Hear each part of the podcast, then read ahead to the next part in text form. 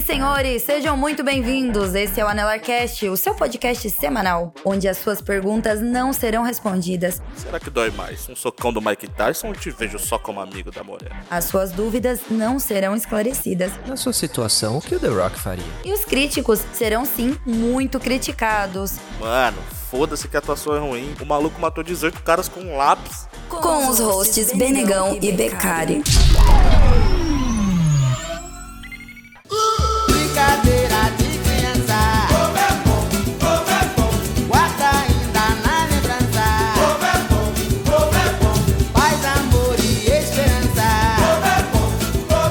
Olá, senhoras e senhores, sejam bem-vindos a mais um Anelarcast. Meu nome é Benegão e eu era um garoto bom na infância, cara, mas a vida me corrompeu. Fala galerinha, sou o Daldo, o carteiro, e eu tô aqui só de tocaia. Aqui é o Becari e três pra trás entrega o taco. É isso Essa é boa, essa é clássica, essa é clássica. Menino de rua jogava taco. Só os fortes conhecem essa. Que geração, cara, que geração. Pra você que não notou ainda, hoje temos a ilustre presença de Daulo o Carteiro. Exatamente. Que hoje tá sendo consagrado como convidado fixo da Anelarcast. galerinha. É uma satisfação. Agora a Nelarcast tem um convidado fixo. É, a gente já tava, né, Becari? A gente tava conversando sobre isso faz tempo. Sim, sim. Essa semana a gente conseguiu acertar os detalhes do contrato do Daulo e foi difícil, salário alto, sabe como é que é, né? Todo dia que você consegue um especialista. Jogador caro, Jogador jogador caro. caro. Muita bagagem, muita bagagem. É, mano, foi difícil acertar os detalhes aí, mas a gente acertou com ele. E começa aí a partir desse episódio. Sempre que possível, ele vai estar aqui com a gente agora. Mais vezes do que o normal. Vocês conhecem ele de alguns. De um Coffee Cast, do Anelarcast de dinheiro também. Sou pobre Mukirana. Mas agora ele vai estar sempre por aí, disseminando a opinião de especialista dele. Só na moita. Tá meio tímido ainda, mas ele logo logo ele se solta. Esquenta não. Tô chegando agora com ele, né? Que daqui a pouco ele se solta. Torça pra que não. Histórias de criança é isso? Não. Histórias de infância, né, cara? Tô sabendo legal o tema. Você já Histórias falou de o criança tema? até, até hoje. É, hoje o tema é histórias de infância, de quando a vida era boa, né, cara? E a gente achava que era ruim pra caramba. Quando o mundo era simples. Nós três aqui, a gente tem a mesma faixa de idade, né? Becari é um Sim, pouquinho sim. mais velho. Imagina, somos todos da década de 90, pô. Tá Você é maluco? 90 também? Então, você é 90? Porra, 100%, mano. Eu sou, 100%. é, mano, eu sou mais vivido, sou mais Ah, vivido, mas sou de sim. 90. Tem idade do calendário e das experiências, né, cara? É diferente. Jurava que você era 89, mano. Ah, mas vá pra puta que te pariu. 89 pra 90, qual a diferença, cara? É, Mano, mudou a década, viado. ah, então. Mas eu sou década de 90. Então é mais ou menos ali a. Como nós três somos de São Paulo também, é mais ou menos a mesma. A mesma época e um contexto parecido, né? É, praticamente da mesma região ali da Zona Sul. né? Os três, pode crer, os três da Zona Sul de São Paulo também. Tem Cara isso. da moto. Exatamente. Passava pelos mesmos perrengues. Verdade. É isso aí. Vamos pro recadinho, cara? Vamos pro recadinho e na sequência a gente volta com No Meu Tempo de Criança.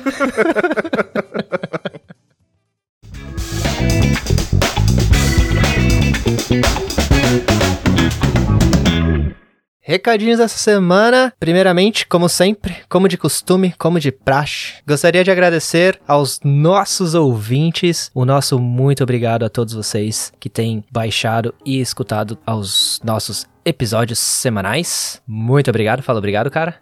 Obrigado, muito obrigado, gente. Aê. Fala obrigado, Daulo, o carteiro. Obrigado. Valeu. Ele veio só pra falar obrigado nos recadinhos, cara. Você acredita?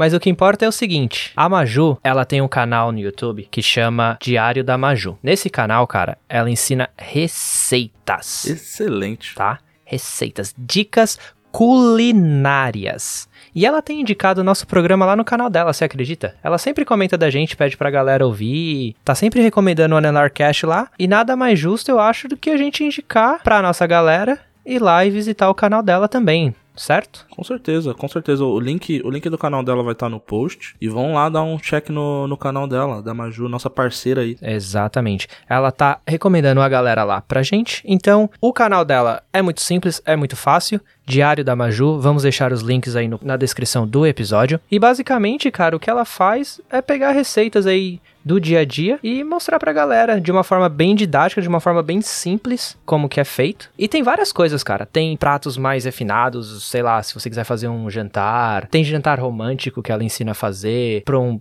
determinado valor, então não é nada muito caro. São coisas que você pode, Uhum. com esse tempo livre, vamos dizer assim. Quem nunca foi salvo por um canal do YouTube aí pra fazer uma receita, né, cara? Isso daí eu diria que tá Exatamente. sustentando a humanidade, velho. Tem várias receitas, tem várias receitas. Eu, pessoalmente, já fiz duas receitas dela. Ela ensinou a fazer um escondidinho de frango com batata doce. Uhum. Que ficou sensacional. Até postei no meu, no meu Instagram pra galera. E eu fiz um fricassê de frango, cara. Quem diria eu um dia fazer um fricassê de frango, velho? Aprendi a fazer lá, meu, tá sensacional. E tem mais uma receita que ela fez, que foi uma sobremesa que ela ensinou a fazer um alfajor, cara. Porra. Essa daí eu tô querendo não fazer porque eu sei que se eu aprender a fazer, aí eu tô lascado, velho. Porque, né, doce, doce maltrato. Eu até mandei uma mensagem pra ela que se ela ensinar a fazer pão de mel, aí eu não aguento, aí eu vou ter que aprender. Aí azedou. Nossa, pão de mel. Faz tempo que eu não como pão de mel também, hein, cara. Puta merda. Isso Nossa, ativou uma pão memória de minha mel que ela antiga. faz, cara, é muito bom, velho. Eu falei pra ela, manda a receita do pão de mel aí que nós dá um jeito. então é isso, cara. Tem receitas, pratos tradicionais, sobremesas. Ela ensina a fazer artesanato. Nessa época de Páscoa que passou, ela soltou muito vídeo sobre fazer artesanato relacionado à Páscoa pra você poder enfeitar a sua casa. Ela dá várias dicas, cara. Ela fez, ela faz alguns vlogs também. Teve um vídeo que ela lançou que ela fez um vlog do final de semana inteiro com ela e ela fazendo almoço, café da tarde, bolinho de fubá. Ui, é bom, hein? Ela ensina a fazer bolinho de fubá também, bom cara. demais, bom Tem demais. de tudo, Bolinho de velho. fubá com cafezinho, cara. Nossa senhora. Então é isso. Vai lá no YouTube, segue ela, aperta lá o botãozinho pra virar um subscriber. É isso aí. Assine o canal e ligue o, e ligue o sininho lá da Maju. Exatamente, para receber as notificações. Tem vídeo toda terça e quinta, duas vezes por semana ela tá soltando vídeo. São vídeos rápidos, são vídeos práticos. Você vai curtir demais. Dá uma força lá pra ela, fala que veio pelo Anelarcast. Eu tenho certeza que ela vai adorar receber uma mensagem de vocês falando que, graças à nossa indicação, vocês conheceram ela. Beleza? Links na descrição. Ela tá no Instagram, ela tá no Facebook também e ela tem um blog dela, diariodamaju.com.br. A gente vai deixar todos os links pra vocês na descrição do episódio. E é isso, cara. Só clicar lá enquanto você escuta, segue ela e boa. É isso aí. Quer mandar mais alguma coisa? Nos sigam nas nossas redes sociais, o padrão, gente, o básico. Siga a Anelarcast no Instagram, que é Anelarcast. Nos siga no Twitter, que é Anelarcast também. Compartilhe com seus amigos. Ajude esse podcast de guerrilha a continuar vivo. Espalhem a palavra. Espalhem a palavra, como a gente sempre diz, é o que nos mais ajuda. Temos uma campanha no PicPay também, nossa campanha tá lá com três metas diferentes, mas o nosso foco agora é realmente divulgação, e então divulgue a gente, que ajuda muito. E eu vou, eu vou dizer mais, cara. O, o dono ficou maluco. O dono ficou maluco. O gerente ficou maluco. Se rolar doação no Apoia-se, a gente manda doação, manda um recado pra gente, a gente lê aqui no programa na parte dos recadinhos, beleza? A gente manda sua mensagem pra todo mundo ouvir. É isso aí. Só não vale zoar o Benegão, né, coitado? Não, vale também. Ah, vale, então é legal, vale, cara. Vale manda também, qualquer tá liberado, coisa, tá liberado aí. Só não pode, né? não- só não pode ser crime. Cinco, com cinco reais você manda a mensagem e a gente lê no programa. A gente lê. Só não pode ser o quê? Só não pode ser crime. Nada, nada, nada criminoso, mas de resto pode, pode pá. Me zoa que eu sou de Não volta. vale denúncia, não vale denúncia. Me zoa que eu sou de volta, tá tudo certo, pode pá. Não tem problema não. Diz que ofensa. Bom, então eu acho que é isso, cara. Recadinhos dessa semana estão dados. Vai lá, segue a gente no Instagram e no Twitter. Espalhem a palavra e bora pro programa? Acorda criançada, tá na hora da gente brincar. Brincar de pique, esconde, pique, cola e de pique, tá, tá, tá, tá. Histórias da nossa infância. Caraca, velho. Você já parou pra pensar nas- na infância de vocês como é que foi, cara? Assim, depois da que a vida adulta chegou e, e te arrebatou? Eu penso na minha infância todo dia, mano. Toda vez que chega um boleto, eu lembro da minha infância. Eu penso todo dia, mano. Os caras, vocês são saudosistas, então. Vocês ficam pensando na- no passado direto, Ah, então. a vida era boa demais, né, mano? A vida era boa demais. E a gente não sabia, né, E a cara? gente não sabia. Esse que é o cara. problema. E a gente achava que o melhor tava lá na frente. Olha como isso é filosófico. Quando a gente é criança, a gente acha que o melhor tá lá na frente, o melhor da nossa vida. O melhor ainda está por vir. É, você acha isso, mas não, o melhor você já tá vivendo, você não tem noção disso. E você só vai ter noção disso quando você tiver velho e amargurado. E bem quando você era criança, era tudo melhor. tá? Ah, cara, mas você aí tá novo ainda pra já ter essa noção, né? Só falta aplicar na vida agora, no dia a dia. Não, não tire as esperanças de mim, cara. Eu já tô amargurado aos 30, imagine a. Eu não vou falar aos 60, que aí eu tô chutando alto, né? Nossa. Vou falar aos 50. Imagina aos 50. Não, mas calma, esse episódio não é episódio da depressão. calma. Caralho, Calma. Não era não pra vai ser. começar a chorar, velho. É, é pra falar dos momentos felizes da nossa Então infância. vamos lá. velho. Como é que vocês eram quando vocês eram moleque, velho? Tipo, vocês vocês eram atentados? Tipo, tava sempre se metendo em problema? Ou Como é que era? Mano, eu particularmente, eu tive ciclos, né? Eu, novinho, eu era muito sossegado, mano. Não dava trabalho nenhum, ficava muito em casa. Mas teve a idade ali que, da de começar a ir pra rua, sei lá. Cinco anos. Não! meu, bairro, meu, quando eu tinha 5 anos, meu bairro era muito perigoso. Quando eu tinha 10 também, mas aí era mais difícil me segurar, né? tá ligado? Eu calculo que foi mais ou menos com entre 8 e 9 anos, tá ligado? Que eu comecei mais a ir pra rua. Certo. E ficar conviver na rua com os moleque. E aí, mano, e aí um monte de moleque junto, cara, não, não dá bom, tá ligado? Tipo, por mais que você seja o mais sossegado do grupo, se é um monte de moleque, vocês estão fazendo merda em algum ponto, Sim, tá sim. ligado? E aqui no meu bairro, ele tinha um- uma parada que eu já comentei no podcast que era muito legal, que era rua sem saída. E rua sem saída, Ah, pode crer. você crescer num bairro, numa rua que é sem saída, puta, é legal pra caralho, velho. Porque, primeiro, só entra no bairro quem mora no bairro, a princípio. Não tem tanto tráfego de carro. Uhum. Então dá uma liberdade do caralho pra molecada. E moleque com liberdade é a pior coisa que pode acontecer no mundo. A liberdade é uma bosta, cara. Mano, mano, a molecada com liberdade enlouquecia, cara, porque parecia uma gangue, sabe quando você vê assim, 10 moleque passando fazendo merda? Era isso aqui o bairro. Mas era bom demais. Ah, minha infância também, cara. Ah, Eu até uns 14 anos era. ficava na rua. Quem, às, vezes tinha gente assim na, na- Passava assim no bairro, achava que eu era menino de rua, assim, porque eu só ficava na rua, cara. moleque das 8 da, da manhã às 8 da noite. O Danilo é o misterioso caso de Benjamin Button. Ele, até os 14 anos, ele ficava na rua. Depois ele parou de sair. Exatamente, exatamente. Você resumiu. Até uma fase da minha vida eu só queria ficar na rua, não queria ficar em casa de jeito nenhum. Aí começaram a lançar os consoles de última geração, cara. Aí chegou o Nintendo 64, né? Chegou o Atari, chegou. Mega Drive. Foi, foi isso mesmo, cara. Mas essa parada que você falou de no começo não querer sair da rua e depois, tipo, crescer, meio que amadurecer um pouco e não querer mais ficar na rua, só querer ficar dentro de casa jogando um videogame ou então no computador, era uma parada que eu não entendia, cara, com os meus amigos, tá ligado? Porque a gente adorava ficar na rua, mano. Só que de repente, tipo, a gente chamava o moleque pra sair na rua e falava: Ah, não, mano, tô assistindo Faustão. Como assim, filha da mãe? Você tá assistindo Faustão, cara? Puta verãozão, tá ligado? Mó lua. E o moleque, ah, não, não, tô assistindo Faustão, não vou sair não, tô de boa. Acabei de almoçar, tô cansado. Cara. Mano, que bagulho estranho. A- agora o Danilo resumiu. É isso, cara. Na verdade, ele tava assistindo Faustão porra nenhuma. Ele tava jogando videogame e não queria chamar nós, mano.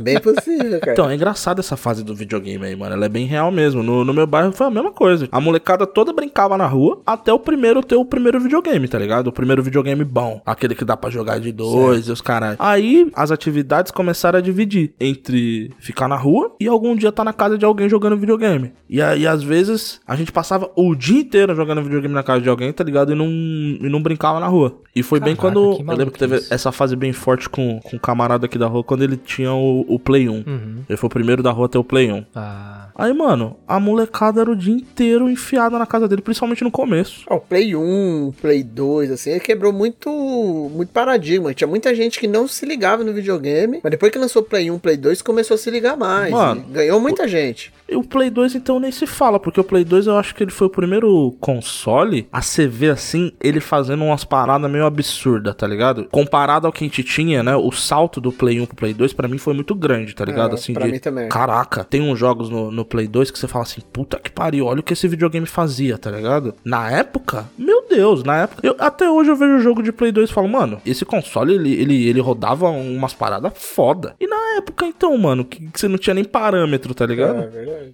A parada mais absurda que eu já vi o Play 2 fazer foi rodar DVD, cara. o Play 2 acabou com a indústria do DVD, velho. Mano, o, o Play 2 era um console foda, né? Porque Era zica, além mano. dele né, ser um videogame, ele virou, tipo, o seu DVD de casa também. Que você podia assistir um filminho nele tranquilo. Sim, substituiu. E ele mano. ainda tocava CD, que né? Essa mídia morreu. Mas aí se você quisesse meter lá um CD do Roberto Carlos da sua mãe, ele tocava também o CD do Roberto Carlos, tranquilo, tranquilo. Se quisesse colocar um Djavan lá, ele tocava bonito, né? O que fez muita gente, ganhou muita gente, é quando tinha aquele tiozinho lá na esquina que vendia o pacotão 10 por 10 e o videogame aceitava, cara. Aquele, Caraca, aquela mídia roxa, né? Mídia roxa, mídia preta. Caraca, mano. Nossa, que nostalgia agora, velho. Nossa, lembra da mídia preta, cara, do PlayStation 1, que era os originais, originais, mano? Ah, o PlayStation 1 eu comprava CD por 5 conto na loja, no shopping, cara. Não era mídia preta, mas Pirataria no Brasil, ela já foi bem aceita já, cara. Agora que estão fazendo a guerra contra a pirataria. Mas a pirataria, a pirataria era padrão, velho. Você comprava CD, DVD pirata de videogame no shopping. E, tipo, não, sem problema nenhum, tranquilo. Sem problema nenhum, normal. eu nem sabia que era pirata, cara, porque 10 Eu nem conto. sabia que tinha É. original.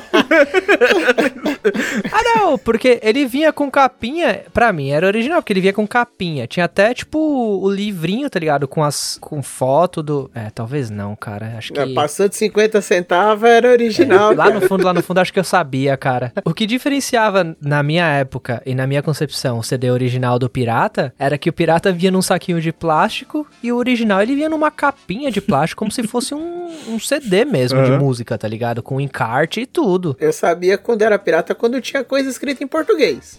Em português era pirata, cara.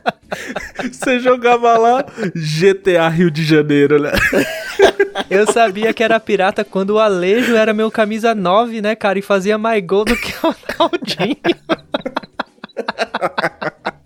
Eu lembro que o, o melhor jogo de futebol até hoje que eu joguei foi um Bomba Pet do Ring Eleven que os caras colocaram como é, confronto final. Ah, esse era bom mesmo, cara. Confronto final? Esse, o CD, você pegava ele assim, ele era até quente, de tão pesado e poderoso que ele era, tá ligado?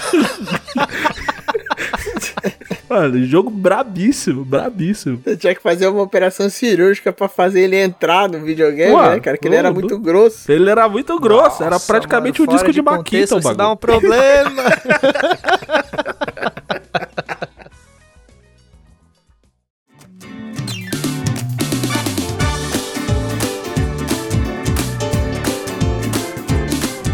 De todas as brincadeiras que eu gosto, a melhor é pular corda.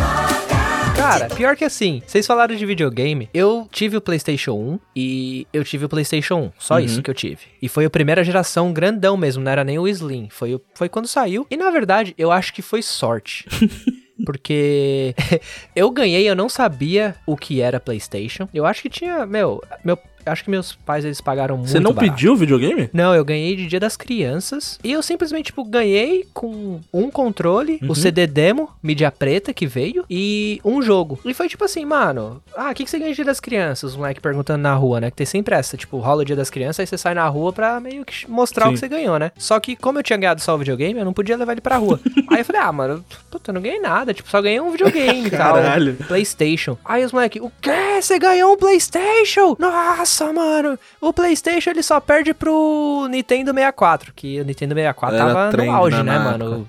Fita do 007. Nossa, eu nunca vou entender, mano. Essa avaliação aí, cara. porque- É porque assim, o, o Nintendo 64 ele é legal, mas o, o PlayStation 1 é um videogame superior, né? Eu acho, né? Pra mim, sim. Eu tenho o 64 até hoje, mas assim, pra mim o. Não, é um videogame legal. Mas aqui ele tem jogos da Nintendo e ponto, né, É. mano? Tipo, o Play 1 ele já. Mas o 64, o 64 que eu tô falando é o, o que tem o Sim, 007, o que tem o É, sim, Zelda, e que era os gráficos... Não, era bom. era bom, assim, até em gráfico eu acho que tá pau a pau com o Play 1. Mas eu acho que o grande problema do 64 é que ele só joga jogo da Nintendo, né? O Play 1 ele já não. Ele já começou com, com receber jogos de, de quem produzisse pra ele. PlayStation 1, ó, denúncia. PlayStation 1 responsável pela pirataria no Brasil, cara. Mano, eu vou falar pra você, eu nunca tive um Play 1, eu, eu tive um Play 2. E tem até, tem até uma história engraçada que meu irmão tava me zoando com essa história esses dias. Que o Play 2 eu ganhei do meu irmão mais velho, né? Aí ele falava que quando eu queria alguma coisa, eu, mano, eu focava só naquilo. Ele, ele fala que ele chegava aqui em casa e eu tava com uma revistinha, aí eu ficava olhando pra revista assim pra foto do PlayStation 2, assim. Eu ficava, eu ficava cinco minutos olhando. Aí ele falava que olhava pra minha cara, eu, eu suspirava assim, olhava pra foto, suspirava. Aí eu ia e deixava a revista aberta assim no PlayStation 2 em cima da Nossa. mesa. Olha o cara, o cara se vendendo. Aí teve até uma. Aí ele, meu irmão, inclusive que eu acho que foi o presente mais foda que eu ganhei na minha vida, ele me deu o Play 2. E o único jogo original que eu tive do Play 2 foi o que veio com o videogame, mano. Mas era mídia preta? Isso aí quase vendeu, né? Pra comprar 10 piratas. tipo, Mercado Negro. o do Play 2, a mídia original já não era mais a preta, era aquela que era meio cinza, tá ligado? Eu acho que é até hoje, assim. É, prateada, E né? qual que é a vibe dessa mídia roxa, então? A, a mídia roxa, ela era a mídia barata, Ah, né? tá. De DVD. O pessoal eh, que era entendido falava que até danificava o leitor, É. porque era tão ruim, era zoado. Era tá. barata, era que o pessoal fazia Entendi. os piratão. E, e quase todo mundo teve algum já jogo de mídia roxa, mas era a mídia mais barata. Certo. Era. Caraca. Mas eu também nunca tive Play 1, cara. Eu, sabe, minha vida jogando Play 1 foi, foi uma vida assim, na escuridão, porque era assim, meu tio tinha comprado um e ele era muito cuidadoso. Ele era aqueles cara que não gostava que assim que os outros mexiam nas coisas Sim, dele, sim. né? Mas eu nunca me importei assim com isso. Aí, o que, que eu Mas fazia? eu era diferente, né? Não, pô, sou criança. Criança pode tudo. Criança é liberdade, é livre. Criança é Aí eu liberdade. voltava da escola, ele tava trabalhando ainda, eu ia lá, sabia onde ele escondia no guarda-roupa, ia lá, tirava da caixa, jogava ali moleque umas maldito, de, de mano. videogame, ninguém leve, e guardava assim. A minha vida era essa. E eu guardava. Ele deixava guardado o videogame, É, ele mano? deixava escondido, ele deixava escondido. Aí eu ia lá, sabia, porque eu sou ruim, tá ligado? Aí eu jogava e guardava e escondia lá de novo, ele nem sabia que eu jogava. E eu, eu tinha assim, depois eu ficava comparando, eu tinha um save lá, já tava mais longe que ele, assim, tá ligado? Nos jogos. assim, tá ligado? e o cara ainda usava espaço no memory card, que era, mano, minúsculo, velho. É, era verdade. Pode crer, não cabia nada. O memory card do. É que o do, o do Play 1 eu não lembro, mas o do Play 2 era tipo 8 mega o memory card. Muito E tinha uns Nossa esqueminha lá de que você, você entrava, né? Que às vezes tava cheio e você precisava deletar. E cada joguinho tinha um ícone que às vezes era, era animado, era bem legal. Dá uma diferença, né? Você fala, oi, agora tem uns iconezinhos, né? É, cara? isso Eu mesmo. nunca isso tive mesmo. memory card, você acredita, cara? Nunca teve? Você, como você fazia, cara? Só jogava direto e, e tipo, pronto. Guarda- eu chorava quando tinha que desligar o Guardava na videogame. memória. Só isso. Deixava o Nunca salvei ligado. Resident Ah. Evil. Eu salvava joguinho de Nossa, futebol, tá ligado? cara. Que eu pegava um campeonatozinho ali e jogava. Só isso. O resto eu nunca salvei. Nunca salvei Uhum. 007 no meu videogame. Mano, nunca consegui salvar nenhum jogo, velho. E eu acho que é por isso que eu não, não sou muito ligado no, em videogame, tá ligado? Fiquei meio Você não- frustrado você com não isso. gosta mais de videogame Não levava hoje em lugar dia. nenhum, tá ligado? e nessas paradas, vocês, o que, que vocês faziam mais, assim? Fora o videogame, que já ficou claro que todo mundo jogou. Mas vocês tinham umas, umas paradas, brincadeiras de moleque mesmo? Tocar a campanha do vizinho sair correndo. Ah, rolou, rolou, rolou isso aí. Eu vou falar agora a transição, quando a gente começou a levar o videogame pra rua.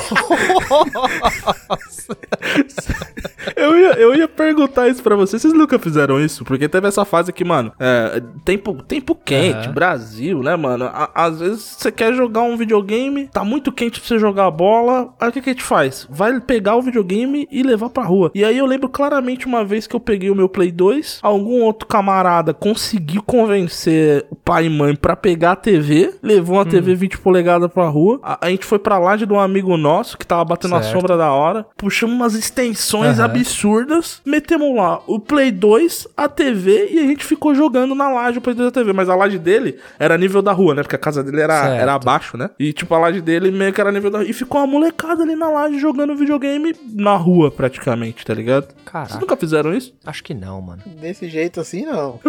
Mano, eu lembro. Eu lembrei dessa passagem agora conversando com vocês. E, e esse dia foi bem engraçado. E a gente ficou jogando o quê? Ficou jogando League Eleven. Clássico, clássico. Vocês tiveram a fase do FIFA contra League Eleven? Que o FIFA era mais da hora porque Ah, tinha tá, celebração. Ah, sim. Acho que era o FIFA 2000 que os caras colocaram celebração nos gols. E aí, mano, era um bagulho absurdo, velho. Você podia dar olé. E aí o League Eleven não tinha essas paradas. É, eu lembro que. Eu lembro quando eu conheci o Daulo no. Mas aí já mais velho já. Hum. Eles jogavam o Nigga Leve e eu jogava FIFA. E eu ficava convencendo eles a jogar FIFA, eles não queriam jogar FIFA, porque eu era bom no FIFA, né? Você é lenda, você é lenda. eu era bom no FIFA. Mas os moleques eram muito rato no Nigga Leve. Eu não jogava Nigga Leve. Eu sempre tomava pau. Eu falava, não, vou jogar um Fifinha aí, que não sei o que. Os moleques não jogavam. Aí eu acabei que mudei pro Nigga Leve, continuei ruim. continuei perdendo. Então, né, o meu dom era no FIFA. Mas aí, esses traidores aí, agora com as novas gerações, hoje em dia só todo mundo só joga FIFA, né? A galera parou de jogar o, o Nigga Leve, que hoje é Pro Evolution, Aham. né? Ah, por, isso é que eu falo, se você é ruim em alguma coisa, nunca troque pra ser ruim em outra. A dica é. Antes ser ruim só uma do que ter certeza que você é ruim em duas, né? Mas, mano, então você tava comentando aí, perguntando se a gente fazia aquelas brincadeiras clássicas, né? De tocar campanha e sair correndo, sair na mão na rua sem perder a amizade, Sim. de dar em cima das menininhas do bairro. Não, cara, aí não, né, cara? Aí, aí você, já não, você já não tá mais. Porra, aí não, cara.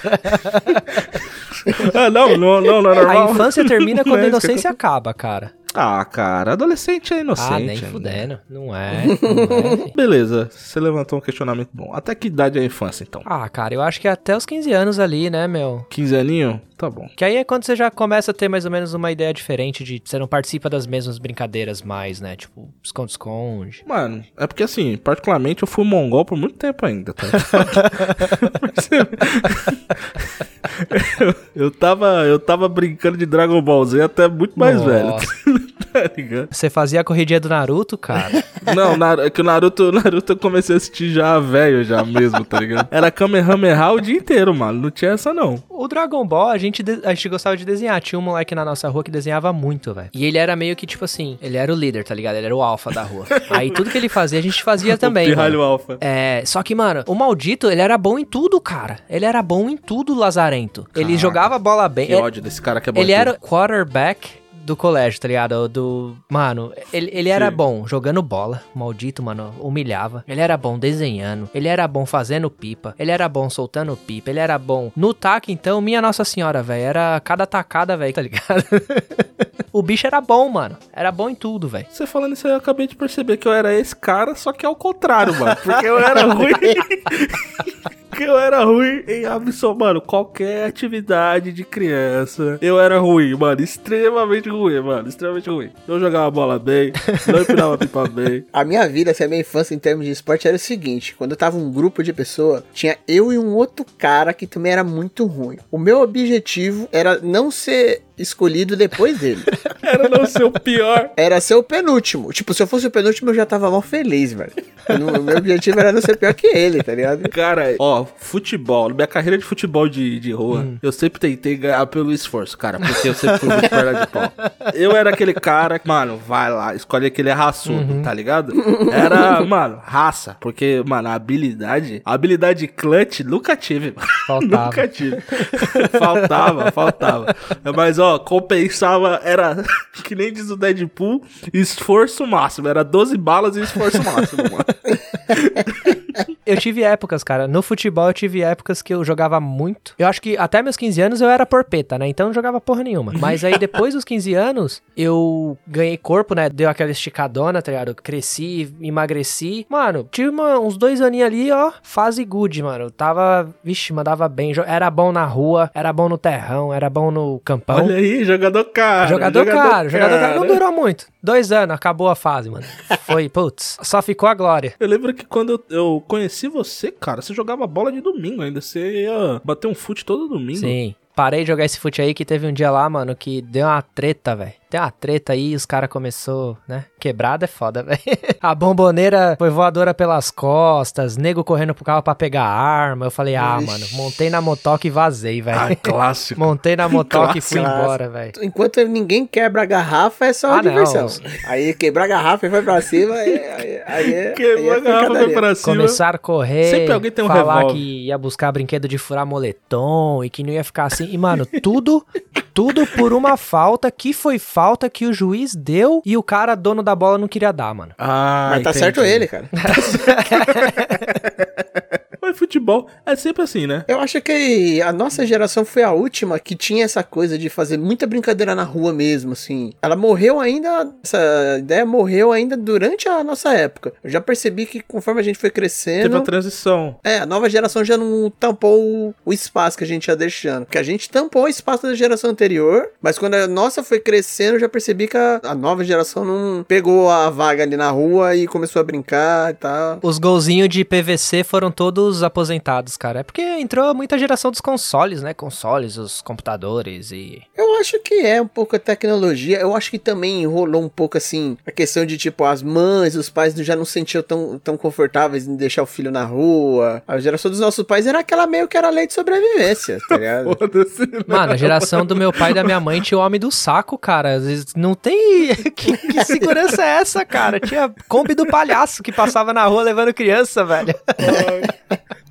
Mano, falando nisso, ó, histórias da infância, ó, trauminha, trauminha do, do famoso Homem do Saco. Tinha essa lenda maldita, né, do Homem do Saco. Aí eu lembro, mano, que uma vez eu tava na casa da minha tia, tava eu e meu primo na rua, e, mano, e não me vem, sabe aqueles caixeiro viajante que o cara, ele tem, ele carrega um monte de coisa? Seu, Seu madruga, velho. ali. Isso, isso. Perfeito. Nesse estilo, mano. O cara embicou, velho, lá na rua. Meu primo, ele era um filho da puta, né? Ele era. Aí ele só olhou assim, Ih, o homem do saco! Correu pra dentro da casa da minha tia, fechou o portão e eu fiquei do lado de fora. Aí eu falei, mano do céu, fudeu. Agora me avisaram, me avisaram, vacilei, perdi, perdi. E eu batia, e eu batia no portão. Abre, abre, pelo amor de Deus, que ele tá chegando, ele tá chegando. E o cara, mano, era só um trabalhador brasileiro. Nossa, tá ligado? cara. Fico imaginando o cara passando assim a dois por hora, olhando você gritando, esmurrando o portão. Opa, esmurrando o portão, quase morrendo. E o cara tão cansado ao ponto de não conseguir nem reagir, né? Tipo, mano, molecada. Ele nem deu risada. E eu acho que, mano, vale dar o destaque aí pro maldito, porque acho que todo mundo tem esse cara, ou já foi esse cara uma vez na vida. O maldito que corre na frente, entra pra casa e fecha o portão e deixa os outros na rua, mano. Filha da puta, velho. Sempre tem, um mano. desse, cara. E Tem, normalmente o tem, maldito que sempre corre tem. primeiro, fecha o portão e você ficou pra trás, tem sempre um cachorro raivoso querendo te morder, velho.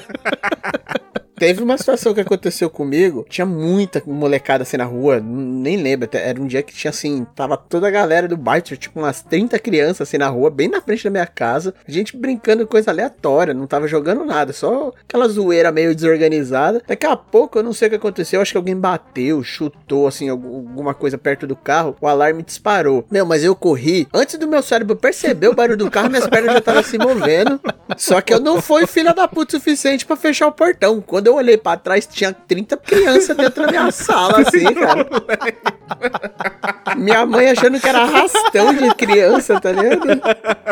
O que que tá acontecendo, pelo amor de Deus, né, mano? Mano, você tá falando isso aí, eu acho que eu já fui o cara que fecha o portão. mano. Eu vou confessar, porque teve uma vez, quebrar tá ligado como é que é, né? Era época de pipa, ó, histórias de infância, histórias da minha infância, olha como que ela é leve. época de pipa, a- às vezes a molecada ficava no fim da rua, onde tinha um muro, soltando pipa, né? Uhum. E do outro lado da rua tinha um pasto. Hoje em dia esse pasto não tem mais e nem esse muro existe mais Tinha também. quê? Que minha rua ela tem saída. Um pasto? Um pasto, é. Terreno baldio ou é um. Terreno baldio. Ah, tá. Isso. Sem muro, sem nada. Sem nada. Aham. E, enfim, aí a molecada às vezes ficava no muro, ali do final da rua, soltando pipa. E nesse dia, eu não tava lá com os moleques porque eu, não, eu nunca gostei muito de pipa. Então eu ficava ali às vezes na muvuca, mas não tava lá dos lados dos caras soltando pipa, tá ligado? Tava ali só na, no fluxo. Certo. Aí, mano, nessa história de pipa mandado, que não sei o que, pega o pipa, aí traz o pipa, não sei o que. Aí teve um pipa mandado, os moleques pegaram e ficaram lá com ele, né? Buscaram, ficaram lá com eles. Aí de repente, mano, sobe um maluco pelo muro, de, vindo do pasto, tá ligado? sobe um maluco pelo muro e fala: Quem é que me relou? Nossa, o cara. o- Mano, aí os, mano, os moleques até então, ah, foda-se, né, velho? A vida é assim, né, soltando pipa. Certo. Ah, que não sei o que, que não sei o que lá. Aí o maluco vai e me saca um revólver, né, mano? Porque todo mundo Ah, quebrado é mano. revólver. Todo mundo tem brinquedo de furar moletom nessas horas, né, velho? Menos você. Menos eu, menos eu. E, mano, aí pensa uns 30 moleque correndo. 30 moleque, uns 30 moleque correndo. E esse dia, o engraçado é que eu não tava lá vendo isso. Eu, eu vi só a manada estourando, tá Certo. ligado? Isso que eu tô contando foi os, o que os moleque me falou Aham. depois. E eu só vi a manada correndo e ouvi revólver. Ah, revólver, o cara tem uma arma. Eu, mano, eu lembro que eu entrei no meu. Mano, saí correndo, entrei no meu portão, fechei o portão, alguém me deu de cara com o meu portão. Fechei meu portão.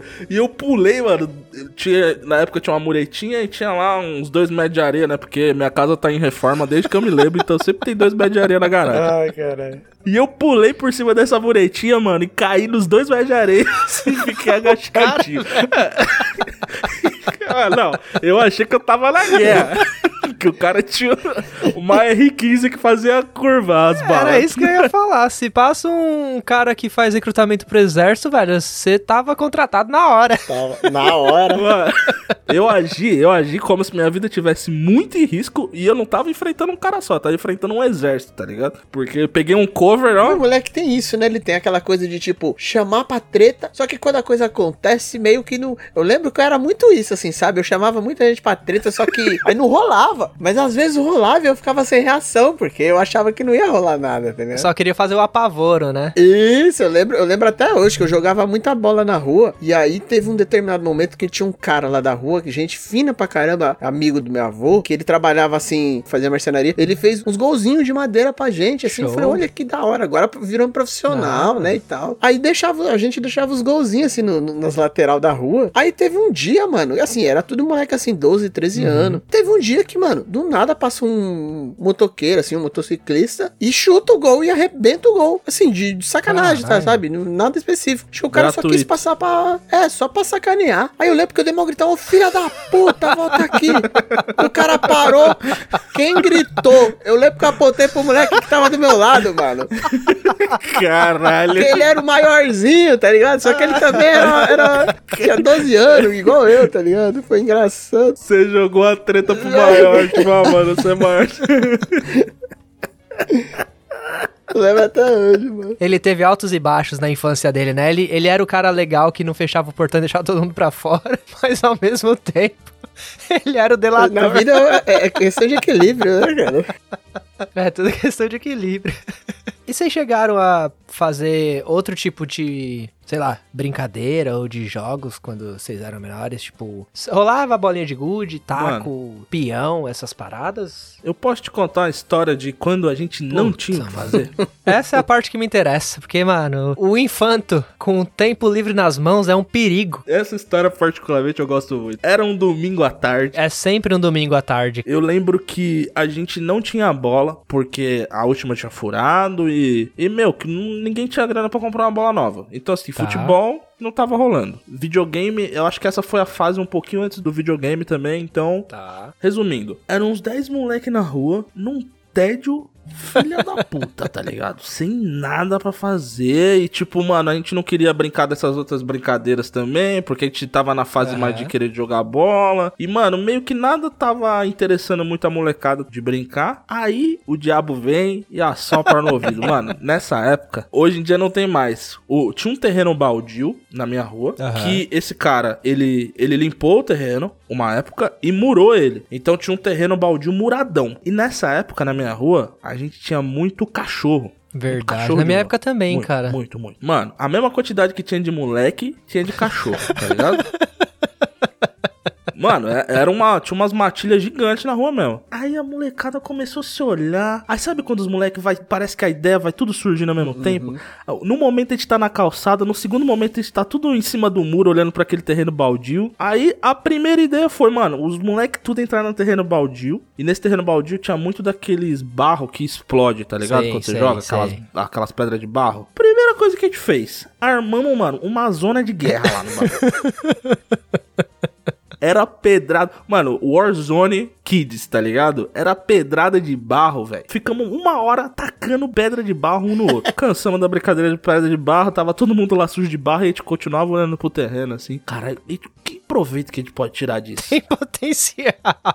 tem potencial. Isso daqui, esse terreno todo aqui murado, a gente tem que fazer alguma coisa. Aí teve um miserável que falou assim: e se a gente fizesse um canil? Nossa, velho, meu Deus do céu. Aí todos os moleques. Como é que é um canil? É isso mesmo. E se a gente fizesse um canil? Já tá murado, tem portão, tem um monte de cachorro de rua. Vamos pegar todos os cachorros de rua e enfiar aqui dentro. E começou a saga, uma das maiores sagas da minha vida, que foi da gente trabalhando de carrocinha, Nossa. que é capturando todos os cachorros da Aham. rua e colocando dentro desse terreno baldio, mano. Putz, mano. Velho, a gente demorou, sei lá, um dia Olha só.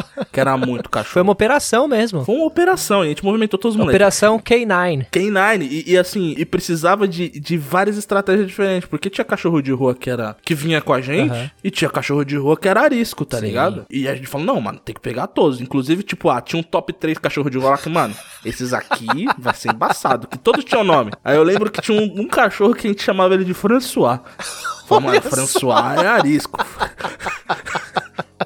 Mano, pra pegar o François vai ser mó treta. A gente vai ter que pegar uma cadelinha ali que gosta dele, uma ração e não sei o que. Mano, eu sei que a gente conseguiu colocar todos os cachorros dentro desse terreno. E aí tem a, a, a parada que, mano, os cachorros precisam comer. Uhum.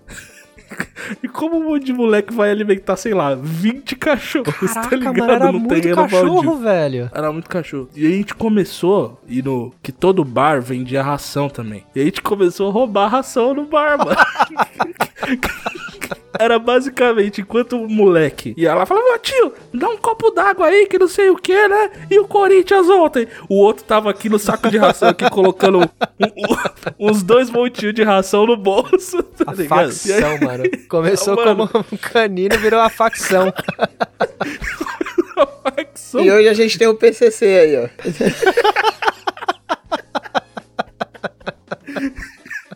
E hoje somos conhecidos como Comando Vermelho.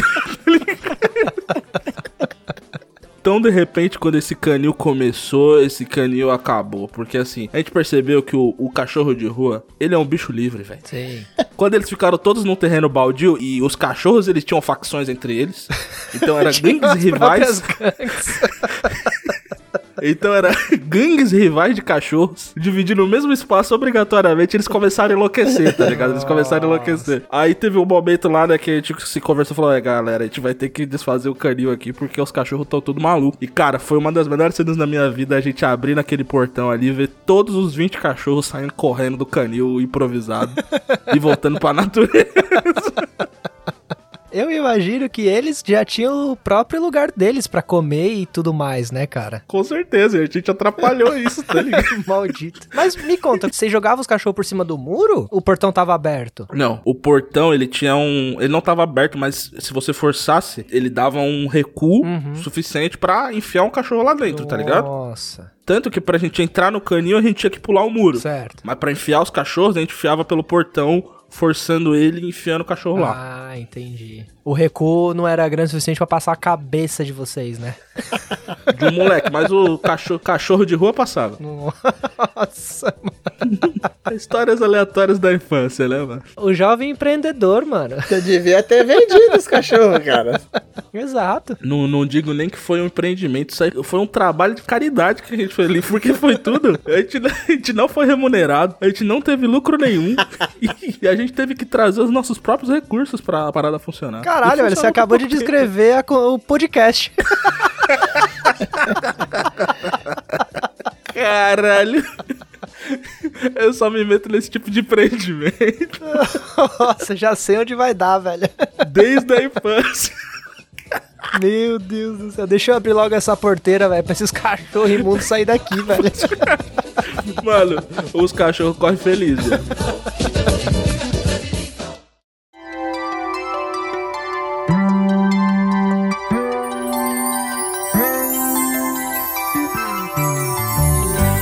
Folha qualquer eu desenho um sol amarelo. E com cinco ou seis retas é fácil fazer um castelo. Com o lápis em torno da mão imitou. Já teve alguma situação de vocês, assim, que quando vocês eram criança, que vocês quase morreram, velho? Todas, praticamente. Cada dia na rua, velho. O Brasil, né, ficou muito violento. Aí sempre tinha aquela trabalhador brasileiro, dava tchau pra família de manhã e não sabia se ia voltar à noite, né? Principalmente o da Atena gostava muito de falar isso. A vida do infanto na rua era a mesma coisa, cara. A gente dava tchau pra mãe de manhã e não sabia se voltava à noite, cara. Era cada coisa que a gente fazia, cara.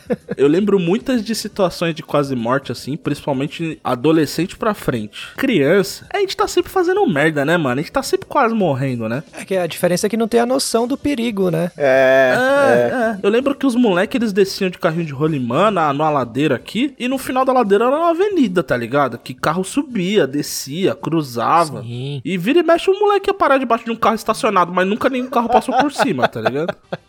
que beleza, hein? Eu lembro que numa época a gente tinha uma, uma brincadeira que a gente, mano, tinha um morro. Meu bairro ele tinha muito terrenos baldios, hoje em dia não tem mais nenhum. Aí eu lembro que desse alto desse morro, a nossa graça, a gente achou um pneu um dia. Aí, mano, caralho, o que, que a gente vai fazer com esse pneu, né? O que A será, gente né? tem que fazer alguma coisa com esse Nada pneu. óbvio, né? É. Vamos levar pra Paulista queimar e protestar. Tipo isso, cara. Vamos colocar na roda de um carro. Não, não. A gente subiu num, num terreno baldio que ele, ele era tipo um morro. A gente pegava esse pneu e jogava lá de cima. E a nossa brincadeira era desviar do pneu embaixo. tá ligado? Mas calma aí, era um morro que o pneu descia rolando ou simplesmente o pneu caía? Não, o pneu ele descia rolando e pegava velocidade. Tipo aquela parada, aquela brincadeira lá do que eles põem um queijo suíço pra rolar e os caras têm que pegar o queijo. Exatamente. Mas era um pneu, tipo, normal de carro ou era, tipo, aqueles pneuzão... Não, não, pneu de carro. Pneu Ah, de carro, mas um pneu de carro que se pega ali na criança ali magrela, pegando velocidade, mano, ia dar um prejuízo na Ah, criança. talvez não. Tava ali, eu acho que não. É. Mas não, não. Era só o pneu ou tinha a roda junto? Era só o pneu com os Não, arames não, farpados, não, não, né? não. Porque o pneu fica velho, aí eles vai soltando os arames, né, mano? Aí que se Meu cata, passa Deus. rápido assim, raspando na pele e corta tudo, velho. Não, não. Não era, não era a roda, não. Porque se já se fosse a roda ia ser foda. Mas não era a roda, não. Era só o pneu, mano. Teve uma situação que eu quase morri mesmo, assim, cara. Que eu lembro que... Conta aí pra gente. Foi, foi assim, eu- eu- até hoje, velho, às vezes eu acordo assim tendo pesadelo com essa cena, que foi uma parada fodida. Caralho, Nossa. caralho, conta aí. Vamos mudar o nome do episódio pra Traumas de Infância.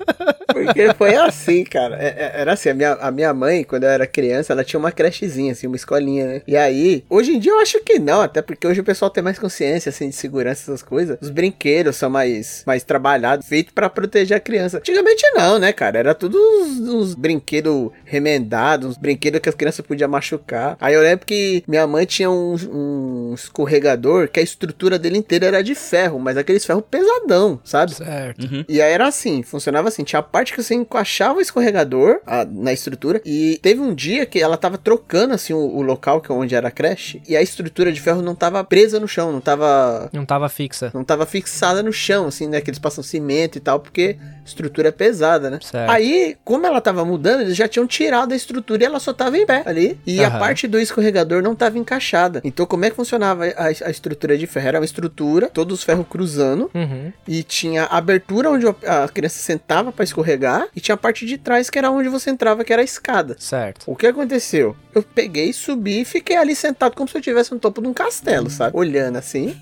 e era alta, né? Pra, pra criança assim de 7, 8 anos, né? E assim, eu era uma criança de 7, Sim. 8 anos, mas se você olhava, parecia que eu tinha 6, 5, porque era muito magrinho, tá ligado?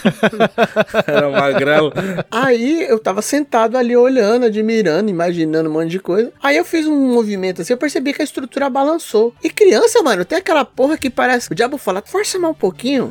De novo. É, quer ver o limite da parada, o extremo das coisas, tá ligado? Aí eu lembro que eu comecei a balançar e a coisa começou a balançar e balançar e cada, cada vez mais. Aí na última vez que eu balancei, balançou demais, eu caí. Quando eu caí e olhei pra trás, a estrutura tava virando pra cima de mim, mano. Mano, eu lembro que eu me encolhi, que eu acho que eu não fiquei assim com 2 milímetros de diâmetro. Eu me encolhi, mano, eu só escutei a estrutura caindo assim. Mano, aquela estrutura devia ter uns 100, 200 quilos, velho. A estrutura caiu Caraca, assim no mano. chão. Eu só escutei aquele barulho de ferro pesado batendo no chão. Ficou uns, uns 10 segundos ecoando. E eu, e eu lembro que aquele bagulho foi tão choque pra mim que eu fiquei assim ainda uns segundos assim. Eu não consegui conceber, tá ligado? A Aham. situação. Quando eu peguei, abri o olho assim, olhei. a, a parte que eu tava sentado, que era onde encaixava, caiu e encaixou certinho onde eu tava. Se aquela porra cai assim, qualquer parte assim em cima de mim, eu era, tava esmagado completamente, tá ligado? Era afinado. Nossa, cara. E até hoje, assim, eu ia levar isso pro túmulo comigo, tá ligado? Caralho, mano. Mas eu imagino que alguém ouviu, né, o barulhão, que alguém veio te acudir. Não, não, não, porque eu tava sozinho. Olha que moleque miserável. E eu não tá te procurando até hoje, mano. Nessa vez você não chegou a se machucar em nada, então saiu ileso. ilesa, ilesa. Ah, tá. Vocês já quebraram alguma coisa já? Ou, ou se machucaram feio assim na Ah, infância? assim, eu, eu quebrei, mas assim, depois de mais velho, jo- jogando bola. Mas não fazendo travessura, né? Assim, quando eu era criança, tá ligado? Eu lembro que teve uma história também quando eu era criança, jogando bola na rua. E, e era a época que eu, que eu tava na escolinha de futebol, minha mãe me acompanhava. Era a época que eu tava entrando nas escolinhas. E eu era mó ruim, e a minha mãe dava mó força de vontade pra mim, assim, sabe? tem que incentivar, tem que incentivar. É, ela e tal, ela dava mal motivada. Mas eu era muito ruim. Aí teve, finalmente eu consegui fazer um jogo lá, o treinador se impressionou, falou, ah, vou dar uma chance pra no campeonato. Aí na semana seguinte eu ia jogar campeonato. Só que assim, eu jogava final de semana no, no time lá da escolinha, só que durante a semana inteira eu jogava na rua com os moleques ali, né, descalço. E aí teve uma, na semana que aconteceu, a minha mãe ficou a semana inteira falando pra mim, não joga na rua, que você vai machucar o pé, vai machucar o dedão, vai arrancar o tampão do dedão, e você tem jogo do campeonato. E, mano, o moleque não tá nem aí. Joguei o jogo a semana inteira, não aconteceu nada. Aí na manhã, que era o dia do, do jogo, o jogo era tipo assim, 3 horas da tarde. Aham. Eu acordei 9 horas da manhã, fui pra rua. Os moleques estavam jogando bola. Eu falei, não, não vou jogar, não. Logo cedo, É. Aí os moleques, não, não, joga aí, joga aí de boa e tal, não sei o que. Fui jogar, descalço, né? Porque eu gosto de risco. Aí. Por que não, né? Nossa, numa trombada que eu levei do moleque, eu pisei todo torto lá. Eu, mas assim, eu não arranquei o tampão do dedão. Minha Nossa eu, Senhora. Eu velho. Fiz ele virar um couve-flor, mano, o meu dedão. Credo. mano. Arregaçou o dedo. Eu lembro que assim, eu tava agoniado com dor. Eu cheguei em casa, mano. Eu tava com o dedo tudo fudido e comecei a. Minha mãe começou a me dar chinelada. Nossa, aí eu não consegui jogar, perdi vaga no campeonato. Não, depois daquela parada, a minha vida ficou uma desgraça e assim, virou até hoje, assim, uma bola de neve. Acabou a carreira. Acabou a carreira. o efeito borboleta. O cara hoje era pra ser o. De, de lá pra cá não, deu mais nada certo na minha vida. Puta que pariu, mano. Mas sabe que isso daí, isso daí não foi nem teimosia sua, cara. Isso daí foi zica de mãe, cara. E zica, de zica mãe de pega, mãe, velho. Pega, mano. Zica Pega. de mãe, eu vou te dizer, cara. Ave Maria, mano. Se falar, bicho. Verdade. Nossa, zica de mãe pra pegar em mim era batata, cara. Falava três vezes, mano. Falava a primeira, falava a segunda. Na terceira, acontecia, mano. Acontecia, era assim, mano, 100%. Eu lembro que uma vez em casa reformando também, e eu moleque, né? Aham. Aí peguei uma marreta e peguei uma britadeirinha e fiquei lá, né? Tentando quebrar a parede. Sim. E tô lá batendo, batendo, batendo. Aí passa minha mãe. Vai martelar o dedo. Larga isso daí. Né? Que? Martelar o dedo e pim, pim, pim, pim. Nada acontecendo na parede, né? E eu lá. Aí fui pegando confiança. Aí volta minha mãe. Vai martelar o dedo. Não vou mais falar. Você vai se machucar. E o que? Nada. E tome aqui, ó. Pim, pim, pim. Passou de novo. Eu falei, ó, consigo bater sem olhar. Quando ela falou, vai martelar, mano. Mas foi, sabe, tipo, batendo no metal, de repente aquele barulho seco de metal na pele, tá ligado? Puf. Mano. Nossa. Quando ela falou vai martelar, foi, velho. Direto no dedão, assim. Mas na hora a unha pretejou, caiu a unha. Mano, arrebentou o dedo, velho. Caralho. que pariu. Aí, né? Eu não te falei que ia martelar o dedo. Ainda tomei uns tapas, tá apanhou. ligado? Com o dedo, mano. Apanhou pra ficar Apanhei, né? ligeiro. Porque, mano, afinal de contas, né? Eu lembro que de história de se machucar assim, cara. A gente sempre brinca na rua, sempre se machuca, né? Tipo, cai, rala, tira o tampão, se rala, se ferra todo. Mas eu acho Padrão, que machucar, padrão. machucar assim um bagulho mais sério, eu nunca quebrei nada. Mas tem uma vez que o mesmo primo miserável que me deixou trancado pro lado de fora, Ele ataca novamente. mano, ele ataca novamente, mano. Com ele, é, todo rolê era rolê errado, mano. Uma vez a gente tava na casa da mesma tia, que a gente sempre colava lá, e a gente tava, mano, no sofá, brincando de lutinha, né? Pá, pá, empurra e vai, não sei o que, não sei o que lá. E e ele era um, um pouco maior que eu, então ele era mais forte. Mas ele me deu um empurrão, eu perdi o equilíbrio. Equilíbrio, mano. Aí eu caí do sofá, mas cair no sofá pro chão é tranquilo. Se não tivesse uma mesinha de centro com a ponta de mármore no meio da sala da minha tia, tá ligado? Meu Deus. Mano, eu dei com a cabeça, velho, né, na quina Nossa, da mano. mesa. Eu tenho a cicatriz até hoje que não nasce mais cabelo aqui. Onde, onde eu... eu tenho até hoje. Mano, my daily, Tami. E eu fico usando com essa tia até hoje, que essa tia, ela sempre falava, ó, não vou levar ninguém pro ponto-socorro não, hein? Ela, quando a gente começava a brincar muito de mão e tal, ela sempre falava isso. Ela falava, é, mas aquele dia lá você teve que me levar. ela me levou, mano, pro Nossa, hospital mano. do Campo Limpo ali, mano, correndo. Caraca. Eu, eu lembro claramente que chegaram já com a toalhinha aqui na minha cabeça aqui. Aí quando tirou a toalhinha, a toalhinha era só Isso, melada, era só nossa. sangue. Aí, mano, correria, correria, corre com a criança, leva pro hospital pro Campo Limpo. Não tô rindo, não, eu tô Foi lá, enfia o moleque na emergência. Aí vou lá, costuraram minha cabeça, né? Tomei uns pontos. Aí eu, eu lembro até hoje, cara, é a minha maior revolta. Fui lá, cabeça costurada. Depois da, da mini cirurgia lá, o, o médico me deu um chocolate, um alpino. Eu lembro qual Olha. chocolate era. Cheguei na casa da minha tia, tive que dividir o alpino com o miserável do meu primo.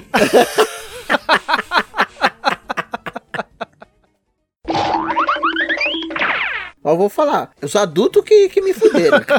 Foi uma vez que eu tava assim, foi um passeio em família, assim, devia ser algumas férias assim de verão, alguma coisa assim. Juntou muita gente da família, viajamos, não consigo me recordar exatamente aonde, mas eu lembro que era interior de Minas Gerais. Não lembro se era chácara de algum conhecido, alguma coisa. Era carnaval, certeza. Sei lá, eu sei que eu era bem criança, assim, eu devia ter uns 8, 9 anos, sei lá. Aí fomos, tava todo mundo, os parentes lá. Aí tem uns tio meu, assim, que não bate bem, assim, sabe? Nu- Nunca bater, assim.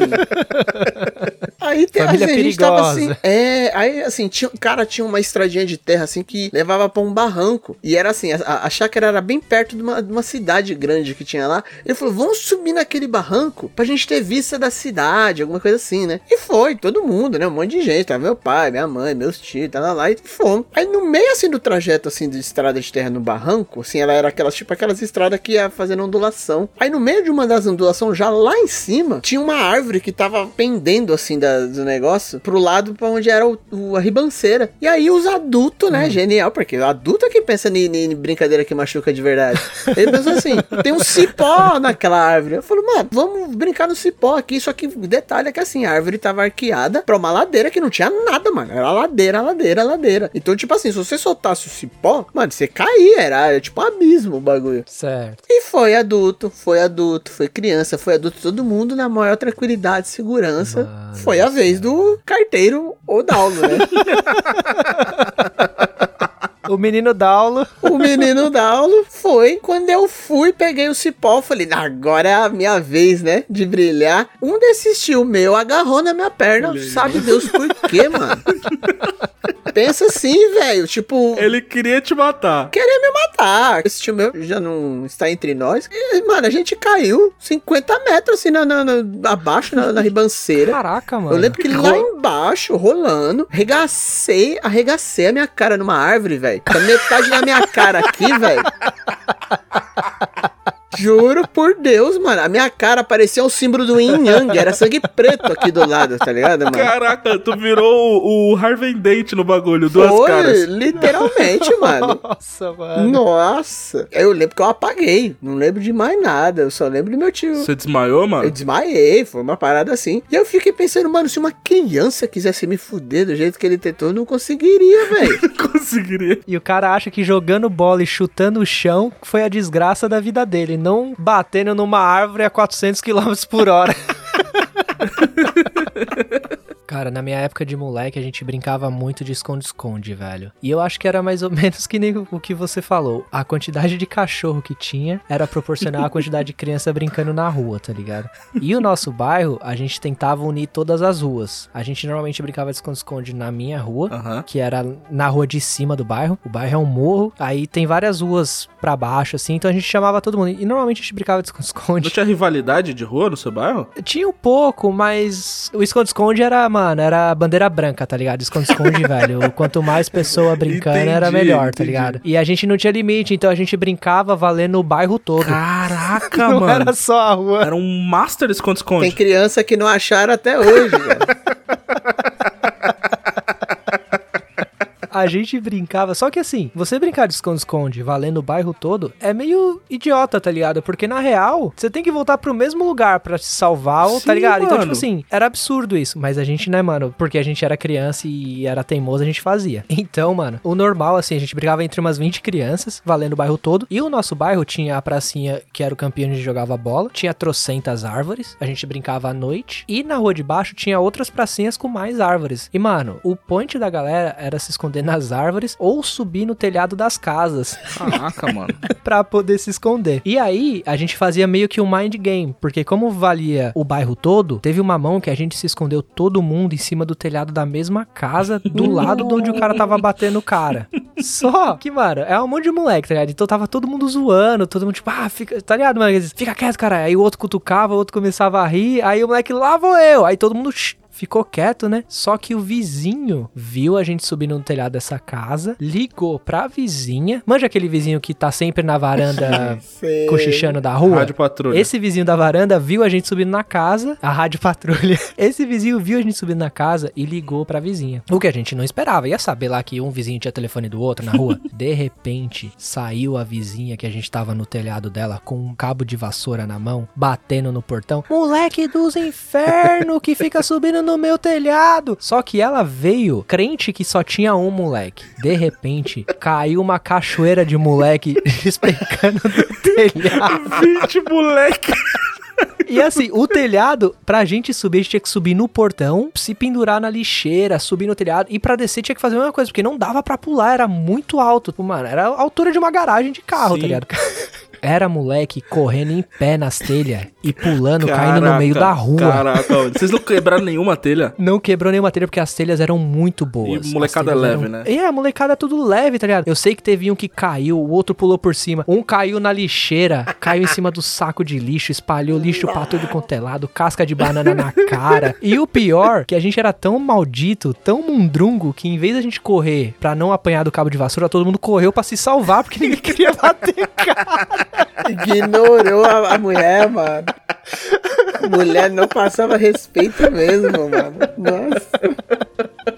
E claro que a vizinha ligou pra minha mãe e eu entrei na cinta, né, velho? E se bobear, ainda tive que bater cara.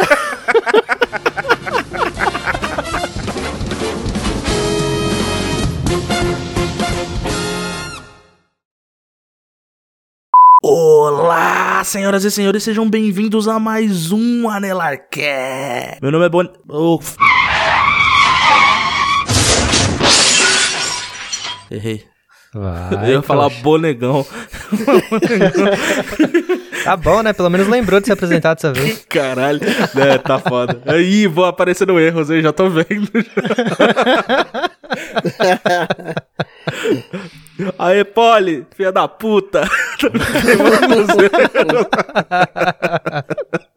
Vai de novo. O Danilo acho que travou pra mim aqui, mano. Você Tô tá aí, Danilo? Não, tô aqui, Não, pô. tô ouvindo ele. Ele travou na vida. Eu tô travado na Nossa, ele existência. tá. Aí, ó, voltou. Ah, caralho, você- Porra, você tá- não tinha travado, não, viado. Ele tava falando sem mexer a boca. É um ventrilo com essa porra. Ué, mas não tá saindo som não, caralho? O cara tá fazendo você O mexer a cara tava aparecendo fotinha do repórter da Globo na Rússia, tá ligado? Dando entrevista, mano. Só a fotinha travada e Estou aqui girando a Rússia. o bicho, pra economizar energia, não abre nem a boca pra falar, maldito. Ai, Me enganou. cara.